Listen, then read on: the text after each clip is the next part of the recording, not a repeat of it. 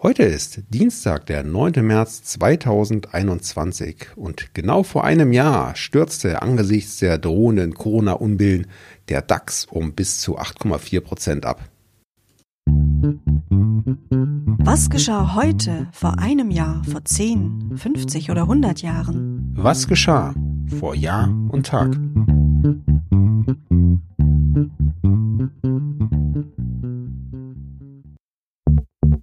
Vor einem Jahr. Heute vor einem Jahr, am 9. März 2020, wurde der erste Corona-Todesfall in Deutschland bekannt. Inzwischen gibt es deutlich über 70.000 Corona-Todesfälle in Deutschland zu beklagen.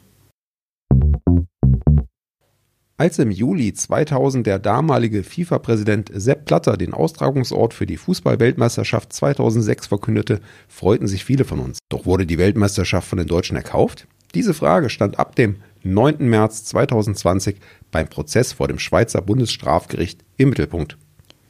Die Verhandlung drehte sich um eine Zahlung in Höhe von 6,7 Millionen Euro.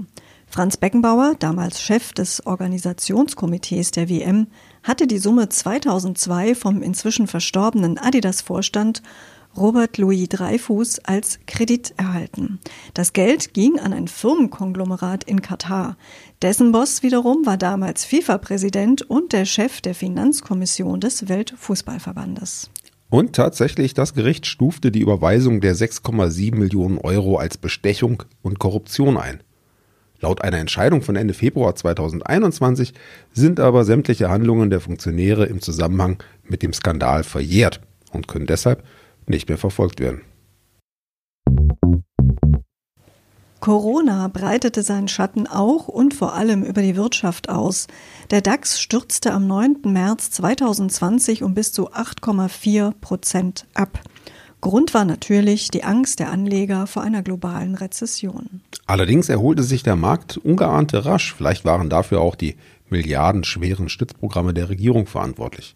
Bereits innerhalb des Monats März stieg er von rund 8.400 auf 9.900 Punkte und bewegt sich jetzt mittlerweile bei rund 14.000 Punkten. Vor zehn Jahren als 16. US-Bundesstaat schaffte Illinois am 9. März 2011 die Todesstrafe ab. In 34 Staaten wurde sie zunächst weiter praktiziert. Der Grund für die Veränderungen lag auch in einer ganzen Reihe von Fehlurteilen. Alle in Illinois verhängten Todesstrafen wurden schließlich in lebenslange Haft ohne die Möglichkeit einer Bewährung umgewandelt. Inzwischen wird die Todesstrafe noch in 28 von insgesamt 50 Bundesstaaten in den USA praktiziert vor 25 Jahren. Ein türkischer Luftpirat, der am Tag zuvor ein Flugzeug einer türkisch-zyprischen Fluggesellschaft nach München entführt hatte, ergab sich am 9. März 1996 der Polizei. Die Maschine befand sich auf dem Flug von Nordzypern nach Istanbul. Vor 50 Jahren auch vor 50 Jahren waren Bezüge und Diäten von Politikern ein Thema.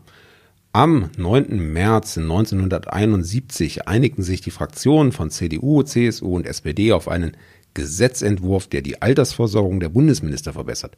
So sollten die Minister auch dann Rente bekommen, wenn sie bei ihrem Ausscheiden jünger als 55 Jahre sind oder nur ein Jahr im Amt waren.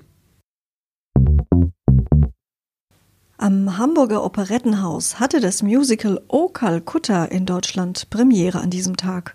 O Calcutta war eine, so hieß es, hocherotisierte Revue, die von dem britischen Theaterkritiker Kenneth Tynan geschrieben wurde und 1969 als Off-Broadway-Stück herauskam.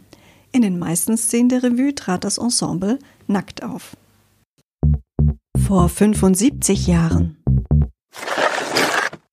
Ein schreckliches Unglück am 9. März 1946 beim Einsturz einer Tribüne in einem Fußballstadion in Bolton in Großbritannien kamen 38 Menschen ums Leben. Am 9. März 1946 geboren ist der japanische Tätowierer Horiyoshi III. Er ist spezialisiert auf traditionelle japanische Ganzkörpertätowierungen sowie Sachbuchautor. Großflächige Tätowierungen trugen und tragen in Japan auch Mitglieder der Gangsterorganisation Yakuza.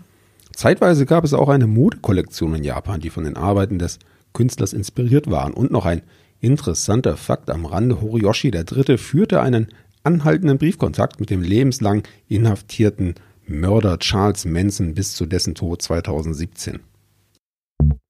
Vor 100 Jahren. Am 9. März 1921 geboren ist Wanda Maria Heger. Das war eine Norwegerin, die im Zweiten Weltkrieg skandinavische Gefangene in Deutschland unterstützte. Heger war die Tochter eines Rechtsanwalts und kam 1942 nach Deutschland. Kurz darauf begann sie, norwegische und andere skandinavische Gefangene in Sachsenhausen und Ravensbrück zu besuchen und ihnen mit Hilfe des norwegischen Roten Kreuzes Medikamente und Lebensmittel zu verschaffen. Schließlich startete sie die Rettungsaktion der sogenannten weißen Busse. Durch weiß gestrichene und mit Rotkreuzzeichen markierte Busse unter schwedischer Flagge wurden ab März 1945 rund 15.000 überwiegend norwegische und dänische Häftlinge aus deutschen Konzentrationslagern nach Skandinavien in Sicherheit gebracht. Wanda Heger starb 2017 in Oslo.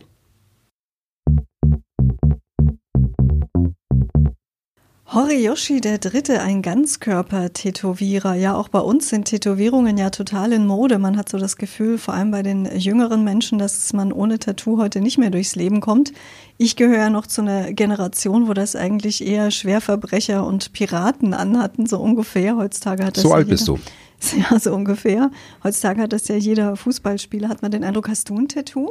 Nee, also erstmal muss ich sagen, ich, ich, bin, ich bin gar nicht viel älter als du und in meiner Jugend war das schon relativ etabliert. Also ich kann mich erinnern, viele meiner Schulkameraden und Freunde waren tätowiert und ich war auch kurz davor, mir eins stechen zu lassen, habe es dann doch nicht getan und bin eigentlich ganz froh drum. Aber heute, du hast recht, heute, ähm, wenn du im Freibad bist oder am Strand liegst, du siehst ja kaum noch jemanden ohne großflächige Tätowierung. Was mir auffällt, ist, dass das, was tatsächlich vor, vor 20, 30 Jahren noch ein Tabu war, sich nämlich äh, die Unterarme oder die Hände tätowieren zu lassen, das ist mittlerweile auch schon im Alltag angekommen. Und gerade das sieht man häufiger.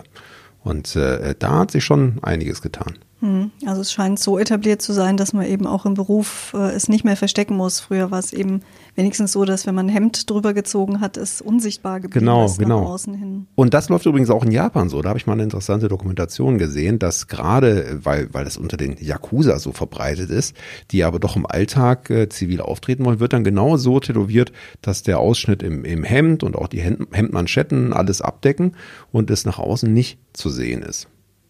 Ja, wir sind ja auch nicht zu sehen, aber zu hören und hoffen, dass ihr morgen auch wieder dabei seid. Bis dahin einen schönen Tag für euch, sagen Sebastian? und Anna. Der Podcast vor Jahr und Tag erscheint täglich neu. Produktion tonbildschau.de Dr. Anna Kugli und Sebastian Seibel GBR. Mit uns können Sie sich hören und sehen lassen.